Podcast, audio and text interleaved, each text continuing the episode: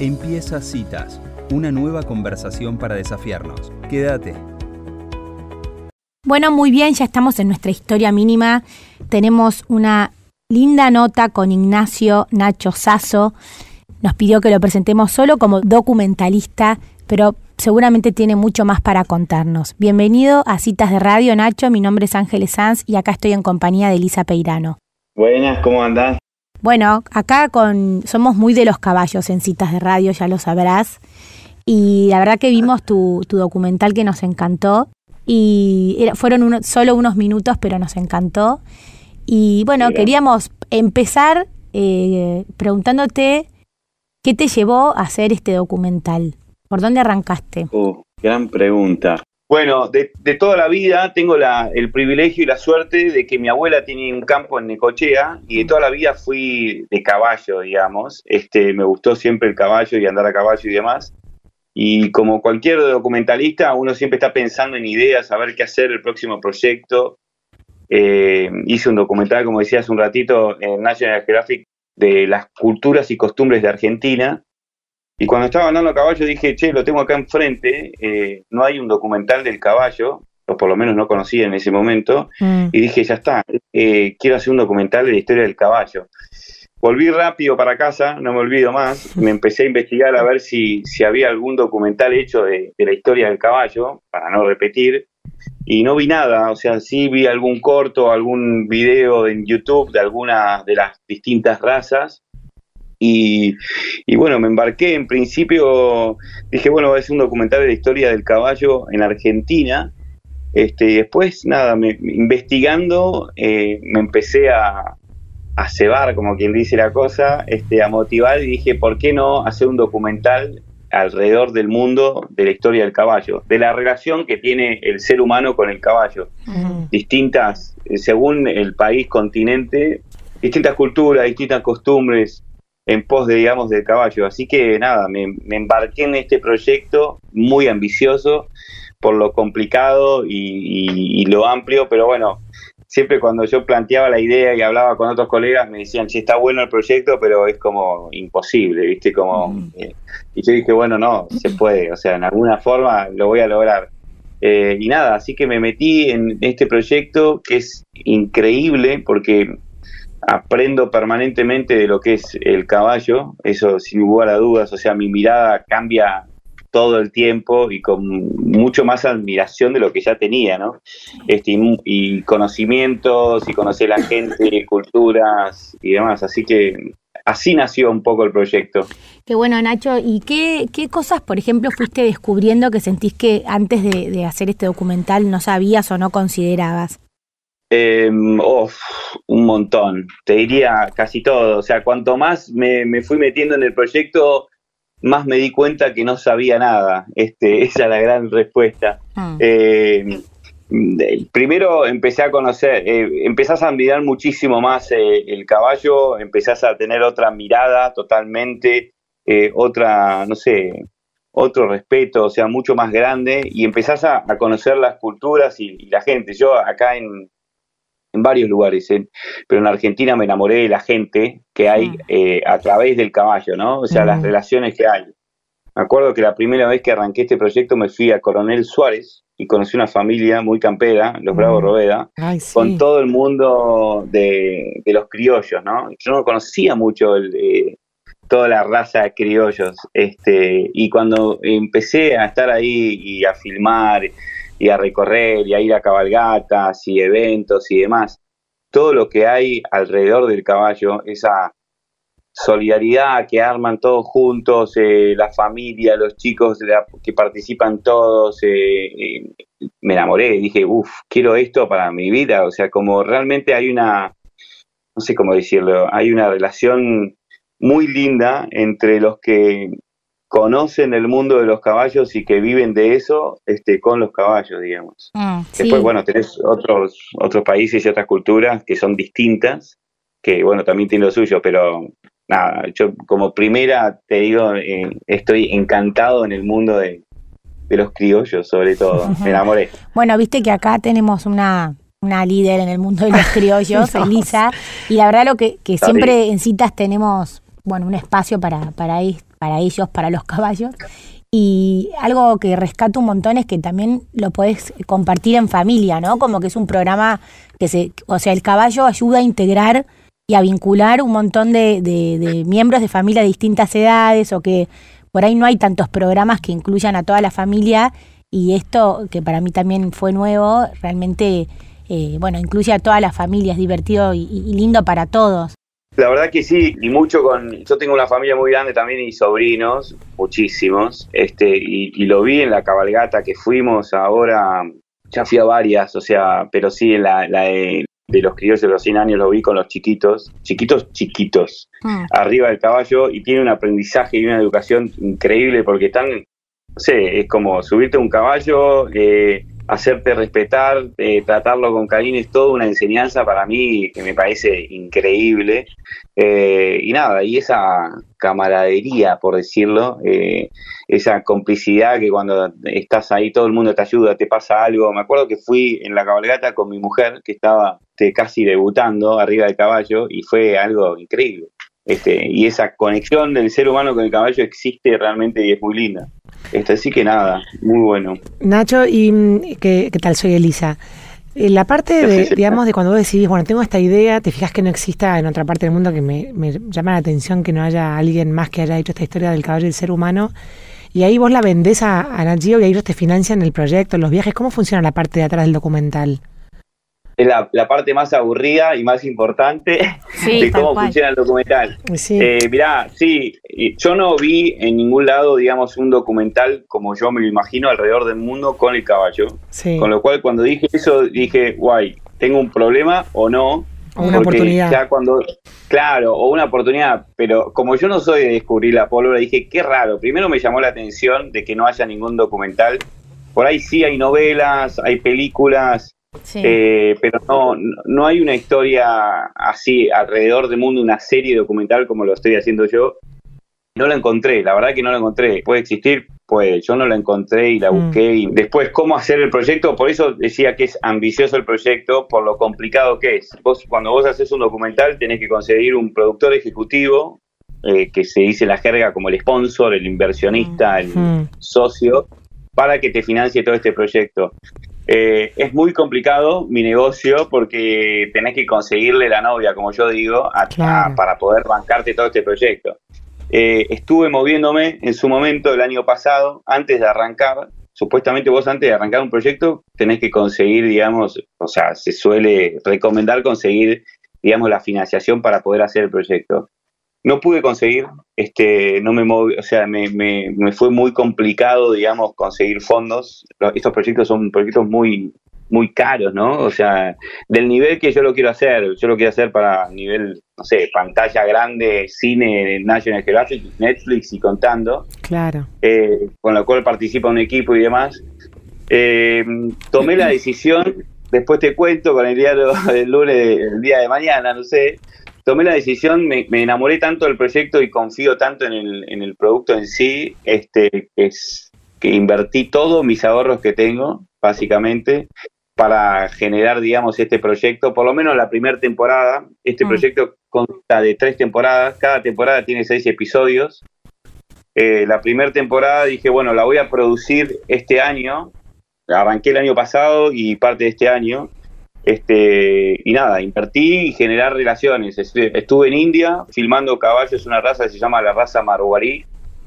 Y cuando uno es más fácil, cuando vos estás en el lugar conociendo a la gente, eh, entablando, digamos, una relación, la posibilidad de conseguir un sponsor que alguien te acompañe, este, que mandar un PDF o mandar un mensajito por WhatsApp con, eh, che, necesito fondos para levantar esto. Eh, no lo es un camino, es el famoso sin atajos, digamos. Mi productor se llama sin atajos, como es, tenés que, es muy a poco el caminito. Este, pero bueno, confío en que sucederá eso. Este, mientras tanto, estoy invirtiendo todo, digamos, todo mis, mi capital en este proyecto. Qué bárbaro, la vida del emprendedor, ¿no? Sí, o sea que son tres temporadas y vos tenés la esperanza de que después de la primera, por ejemplo, venga alguien a decir, bueno, vamos a por la segunda y tercera. Claro, ya estoy hablando. Estuve, mirá, estuve en la India, estuve en Medio Oriente, en Arabia Saudita, filmando allá también un mes.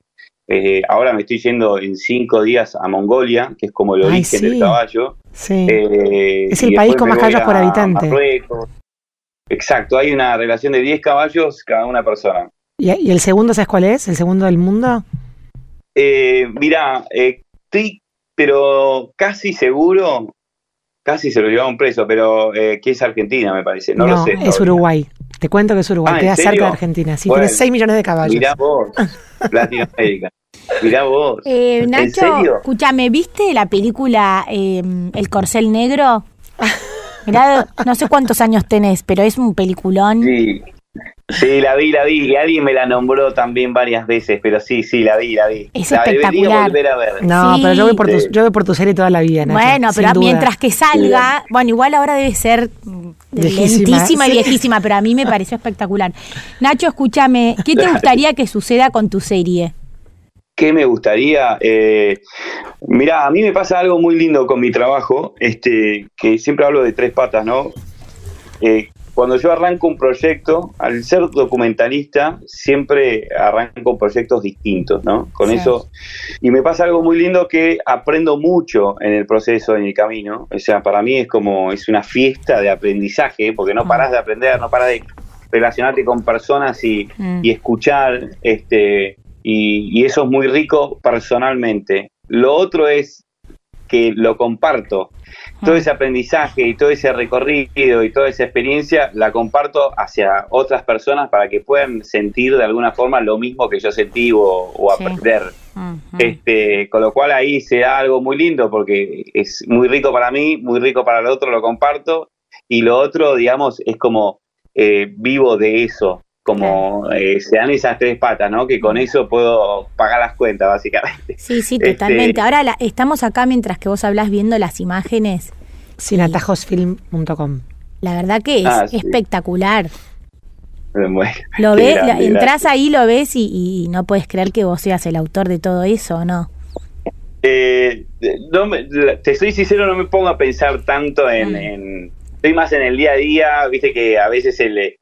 De hecho, debería cada tanto eh, disfrutar más el camino, viste, es como ya eh, como la vida, no quiero filosofar, pero a veces...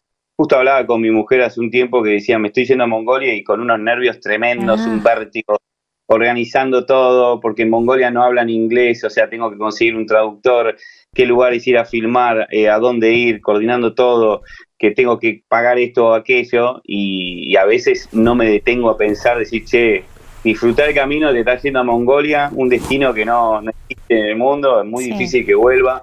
Lo mismo me pasó en la India y en Arabia Saudita, eh, pero bueno, cada tanto eh, me doy cuenta dónde estoy Mm. y, y cosas así me pasó, por ejemplo, sin ir más lejos, en la cabalgata eh, que hicimos con de los 100 años de los criollos, estando ahí andando a caballo, con la lluvia, con el frío, con el viento, que yo disfruto tanto ese momento. Como que digo, wow, ¿dónde estoy? O sea, Mm. son momentos, pero, Mm. pero bueno, cuando uno está laburando estás a full, ¿viste? Nacho, ¿y cómo organizas la, la agenda? O sea, vos ya sabés de acá a unos meses todos los destinos o, o- o cómo haces para, bueno, para estos Sí. viajes a lugares tan remotos, ¿no? Como para que organizarlos. ¿Lo haces solo? ¿Te Eh, ayudan? No, lo, lo hago yo, lo hago solo. eh, por supuesto, siempre tengo muchos colegas, tengo un entorno muy lindo que, que son todos mucho más profesionales que yo, con lo cual eso es muy bueno porque aprendo todo el tiempo. Eh, me ordeno, o sea, si acá en este trabajo no sos ordenado, estás afuera, en, en todos lados igual, ¿no? Sí. Pero sí, me ordeno, me armo todo un itinerario, de hecho ahora tengo, me voy a Mongolia un mes, Mm. Vuelvo, me voy a Brasil. Eh, 20 días creo, que hay una competencia, creo que está el frenador, no me acuerdo, fines Sí. de agosto, ¿no? Sí, exactamente. Eh, después de ahí vuelvo, me voy a Indonesia. Indonesia vuelvo, me voy a Marruecos a filmar que hay un evento ahí muy grande de caballos. Y mientras tanto filmar en Argentina y tengo, tengo que ir a Uruguay, que ya me invitaron mis amigos los peiranos Mm, eh, a filmar ahí. Qué lindo. Este, pero qué sí, lindo. me organizo. A Uruguay lo haces de taquito después de, de todo De lo que, Mongolia. que- que te espera. Por eso, por eso lo dejé para después. Dije, Sí. bueno, me voy a todos estos lugares medio inhóspitos y después a Uruguay lo tengo medio Sí. al toque. Escúchame, ¿qué dice tu señora de todo esto? Mi, mi, señora no le encanta. Ah, bueno, bien. De hecho, le encanta y, se, se, enamoró también como yo, digamos, yo volví de nuevo al primer amor, ¿no? Lo que era el caballo. Por esas cosas de la vida de chico, de cuando fui creciendo, dejé de ir bastante al campo. Mi, el, mi campo, el campo de mi abuela no, no es un campo, ¿cómo decirte? Eh, campero, digamos, que, que laburen, que tengan la hacienda y demás. Eh, mm. Es un campo más turista, siempre lo digo. Sí, sí, este, Con lo cual, cuando vuelvo con todo este proyecto, volví a, volvió a, resurgir el amor y mi mujer lo mismo se, reencontró con eso también mm, y me mm. acompaña. De hecho, esto lo, en un momento cuando yo dije, bueno, ¿qué hacemos? Eh, ¿Invertimos todo lo que tenemos o esperamos? Y fue la primera, viste, cuando siempre confía más ella en mí que yo en mí, básicamente. Me dijo, metele para adelante. La elegiste bien entonces. Invertido. No, yo iba a preguntar, en realidad, hecho un poquito antes que esto, ¿cómo volviste? O sea, cuando la, primera vez que tomaste la decisión de ser un, doctor de documentales, porque no es un camino fácil, ¿no? ¿Cuándo fue la primera vez que dijiste, bueno, me puedo dedicar a esto profesionalmente? No, no es un camino fácil, pero es lindísimo. Mirá, eh, yo anduve por la vida, nada, tengo 39 años, eh, me costó mucho encontrar qué era lo que me gustaba en la vida, mi propósito, por así decirlo. Eh, siempre anduve buscando, emprendiendo. Eh, y por esas cosas de la vida, camino largo, no quiero aburrir, pero por esas cosas de la vida lo encontré, me empezó a gustar mucho lo que es la comunicación. Ah. yo trabajaba mucho en otras cosas y mi objetivo por ahí eran distintos a lo de hoy. Era más tipo hacer negocios, hacer eh, generar plata, por era esa mi prioridad quizás, pero no era algo que realmente me completaba, este, y por esas cosas de la vida y empezar a buscar, a buscar, a buscar, eh, arranqué mi primer documental para National Geographic fue Argentina sin atajos, que se mm. llama. Mm. Fue un recorrido durante dos años eh, en moto y carpa, recorriendo y filmando todo lo que es la cultura y los paisajes. Qué bárbaro. Eh, y ahí eh, me, me, gustó, o sea, antes de arrancar ese proyecto, perdón, estaba laburando muy bien, como que tenía todo muy cómodo, pero no era lo que me gustaba. Mm. Y después de tanto laburo interno, decidí, o sea, dije, che, es esto, me gusta comunicar, me gusta contar historias, es eso. Mis sobrinos me preguntan a qué me dedico y yo les digo, cuento historias. Espectacular. Básicamente. Nacho, y, una pregunta, por ejemplo, el, hay un una película que hiciste, por ejemplo, que después se, se vendió en Netflix. Eso después vos cobrás por derechos de, de, mm, Cuando algo se vende a una productora grande como Netflix que se proyecta en todo el mundo. ¿El modelo de negocio es que vos después quedás como derechos de autor? Parecido a lo que sería como la eh, música. Eh, no, no, no hay algo estandarizado. O sea, cada, cada venta tiene, tiene es, es distinta. O sea, hay algunos que venden un proyecto a Netflix y cobran por la cantidad de clics que, se les da, digamos, por cantidad de viewers que, tiene esa, esa película o ese documental. Por ahí vos podés vender, como yo lo hice, en un paquete enlatado, se le dice en el negocio, como la lata, a National Geographic, le vendés seis episodios, te pagan los seis episodios y vos le das los derechos para eh, la TAM, la TAM o otra, o otra zona, digamos, geográfica. La TAM es Latinoamérica, digamos. Este, depende qué, qué negocio vos armes, eh, lo puedes armar, digamos. Ok. Eh, pero sí, dependiendo. O sea, sí, sí, es un mundo. Es un mundo con múltiples variables. Es muy difícil, como vos decías, es complicado eh, porque es. nada, es un camino muy largo, tenés que meterte en el mundo de del cine, conseguir los productores ejecutivos que te acompañen, hacerte de nombre y un montón de cosas pero bueno, cuando algo te gusta realmente, eh, nada, difícil es, qué sé yo, todo es difícil. Eso es lo lindo, digamos. Lo padezco, pero, por, pero lo lindo, o sea, imagínate la cantidad de viajes que estoy haciendo y la cantidad de lugares que estoy conociendo, que digo, che, vale la pena. Mm, espectacular. Sí. Además, algo que me parece muy interesante es eh, las distintas culturas atravesadas con esto del caballo, porque por ahí eh, no, es, no es algo desde el lugar de, la morfología o el pelaje o eso que es como más escuchado, más visto, sino, bueno, en la cultura a mí me parece espectacular y que además agarramos un público mucho más amplio, ¿no? Eh, sí, sí, la verdad que sí, es, es un montón, es un público y, y, y, diferente. eh, la verdad que es distinto. Yo justo, cuando estuve en la India y en Arabia Saudita, Mm, dos países, pensá que quizás eh, Argentina o Latinoamérica tiene mucho más relación con el caballo, es otra cosa. Mm. Eh, Medio Oriente por ahí es mucho más importante el camello que el caballo. sí. Eh, así de todo no deja de ser importante. La raza creo más antigua, corríjame, es el caballo árabe, con lo cual Sí. tiene una relación, y, pero es distinta. eh, es más, es lo que yo vi, ¿no? Mi percepción, es más eh, beauty, o sea, los tipos, yo fui a varios establos, como le dicen ahí, cabañas, Mm, eh, que tienen, no sé, 900 caballos árabes y los tienen para mirar, ¿viste? Es otro, es otra Sí, otro concepto, es claro. otro concepto Mm. que, que también tiene su relación que es muy linda, pero es distinta a lo que por ahí uno, Sí, no sé, se- ves en, eh, acá, digamos. Sí. Eh, pero sí, eso, eso es tremendo, eso es fuerte. Y por ejemplo, en, eh, bueno, hay que ver el documental, ¿no? De paso invitamos a, a la gente a que se sume. ¿Por dónde lo pueden, lo pueden ver? El documental no falta, estoy, Algo. tiene varias etapas. No, el tráiler. Tiene, mirá, estoy en la etapa de la producción de la primera temporada. Si Dios quiere, termino este año de producirla y después está. Vos para producir un documental tenés preproducción, que es un poco lo que hablamos hace un rato, de Sí. investigar, armar, planificar, qué lugar visitar, qué, a dónde ir, etcétera. La producción es ir en, en el lugar, ir a filmar. Y después la postproducción, que es editar, guionar, meter el color, Mm, es un proceso muy largo.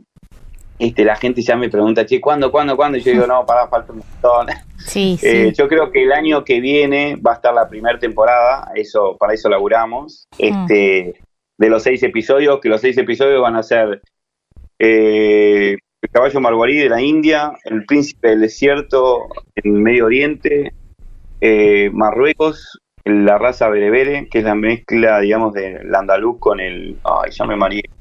Eh, no te preocupes, no nos adelantes que lo vamos a ver. Ahora, en esto Bueno, también tenés que pensar en, tenés que pensar en la música, ¿no? También hay un montón Todo. de fotografía, paisaje, es buenísimo. Todo, bueno, laburo en un, e- con un equipo, todo lo que es la postproducción, con un compositor musical que se dedica especialmente para hacer la música original de cada, cada Mm. momento y cada lugar.